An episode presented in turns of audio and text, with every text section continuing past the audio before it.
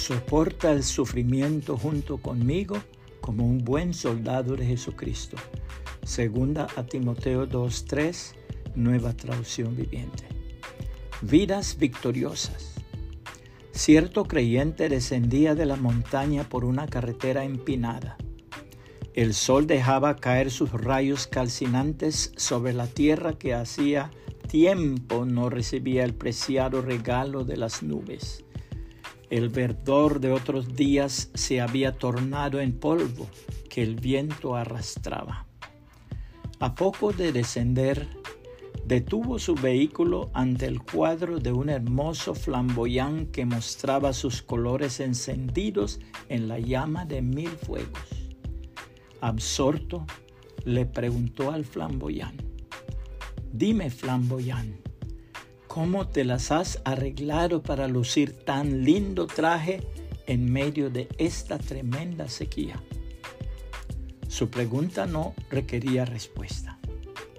Así como el árbol, se las arreglan muchas personas quienes viven vidas victoriosas en medio de las circunstancias que les rodean. Lucen una sonrisa que de veras contagia o dan un efusivo abrazo, un apretón de manos o comunican alguna palabra que enardece los ánimos. Revelan en alguna forma el recio tejido de que están hechos. Nada les inmoviliza el ánimo, nada les intimida.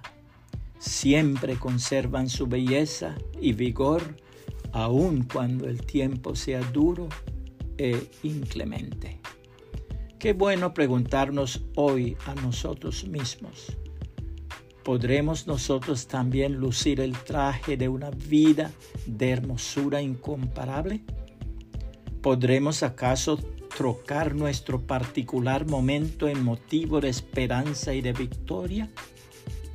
Hagamos ahora el intento y veremos cómo muchos flamboyanes crecerán a la vera de los caminos.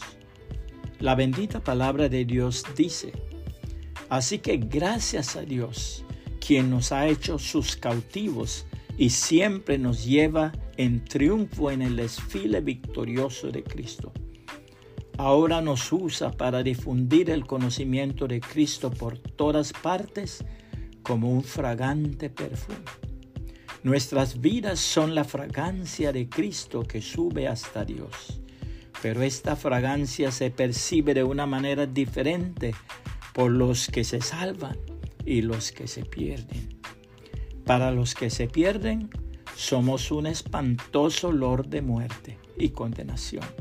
Pero para aquellos que se salvan, somos un perfume que da vida. ¿Y quién es la persona adecuada para semejante tarea? Ya ven, no somos como tantos charlatanes que predican para provecho personal. Nosotros predicamos la palabra de Dios con sinceridad y con la autoridad de Cristo, sabiendo que Dios nos observa. Segunda los Corintios 2, 14 al 17, nueva traducción viviente puede compartir esta reflexión y que el Señor Jesucristo le bendiga y le guarde.